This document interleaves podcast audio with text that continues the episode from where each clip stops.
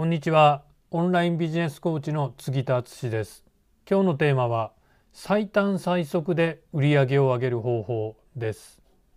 こういう状況下でもすぐに売り上げを上げる方法ですね。えー、ちょっと初めに言ったことと矛盾するようですけど、オンライン化にね、こだわりすぎるのもね、僕は良くないかなというふうに思うんですよ。一番買ってくれる可能性、売れる可能性がある人って誰なのっていうとですね、これはすでにあなたの商品、サービスを一度でも買ってくれたお客様ですよ。この人たちは、ある意味、もうあなたのことを知ってますし、信頼関係ができてるんで、売れる確率が高いんですよ。あの、一度買ってくれたお客さんを結構野放しというかね、ほったらかしにしちゃってる人多いですね。一度買ってくれたお客さん、まあ二度でも三度でもいいんですけど、次、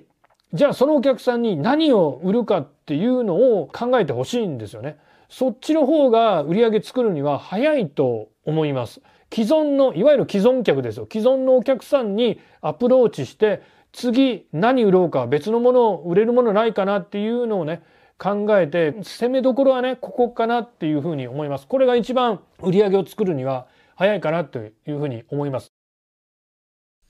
はい。いかがでしたか？今日の話ぜひ参考にしてみてください。